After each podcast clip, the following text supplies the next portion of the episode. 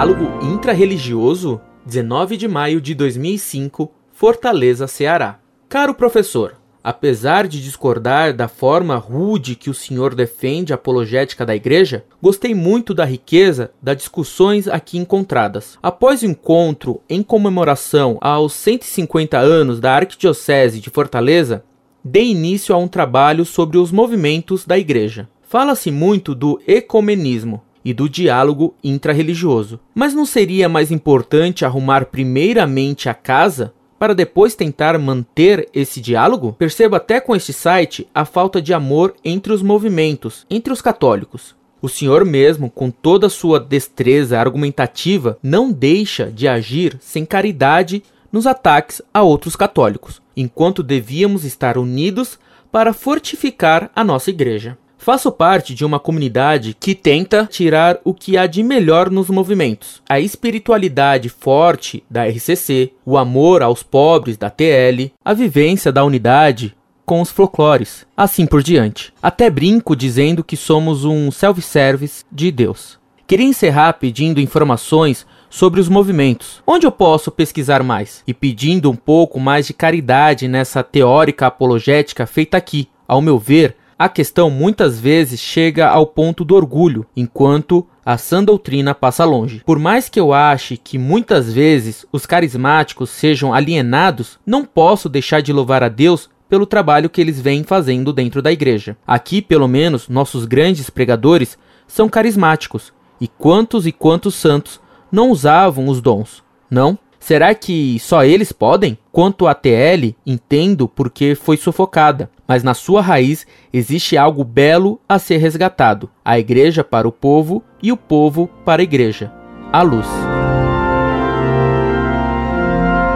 Muito prezado professor, salve Maria. Você me acusa de falta de caridade e de ter um estilo rude. Por outro lado, me propõe participar de um self-service religioso católico. Meu caro professor, Somente sua pouca idade e sua ingenuidade explicam proposta tão absurda. São Pio X afirmou na encíclica Pascendi que os piores inimigos da Igreja estavam dentro dela. Ele se referia aos modernistas de 1907. Desde então, a invasão de hereges na Igreja aumentou muito.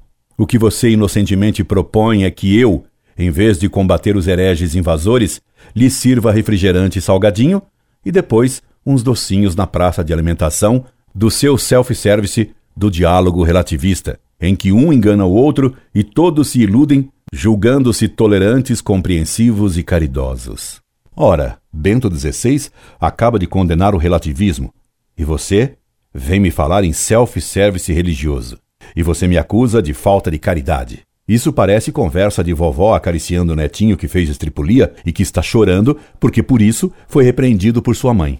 Isso não é nem educativo e nem caridoso. Isso só mima a criança e a faz piorar em suas artes estrepuliqueiras. Meu caro, a caridade manda ensinar os ignorantes e corrigir os que erram. Não existe obra de misericórdia que mande oferecer salgadinho no diálogo relativista. Quanto ao meu estilo rude, quereria perguntar-lhe como você qualifica o estilo de Cristo que expulsou os vendilhões do templo a chicotadas. Foi esse um estilo delicado? Temo que você qualificaria o estilo de Cristo de rude, se não pior. Você aceitaria Jesus com seu chicote no seu self-service da gentileza relativista? Creio que não. Em qualquer self-service do relativismo doutrinário e moral, isso nunca seria aceito. E como você qualificaria o estilo de Jesus que chamava os fariseus de víboras, filhos do demônio e sepulcros caiados? Meu caro, foi esse estilo de Jesus que converteu o mundo. E o site Monfort, com seu estilo combativo, mas caridoso, tem tido uma aceitação que se reflete. Um, nas inúmeras conversões, mesmo de gente que o atacava e com quem travava rude polêmica. Dois, o número crescente de acessos ao nosso site.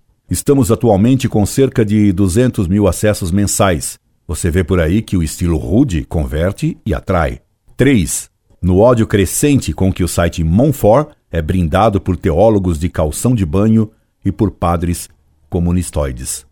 Caro professor, no diálogo consigo, digo-lhe sinceramente: antes de tudo, estude as heresias do século XX para depois tomar posição ou na defesa da fortaleza da igreja, invadida pelos hereges, ou a de continuar a oferecer um copo de água de coco dialogante para os inimigos de Cristo que demolem suas muralhas e devastam a sua vinha.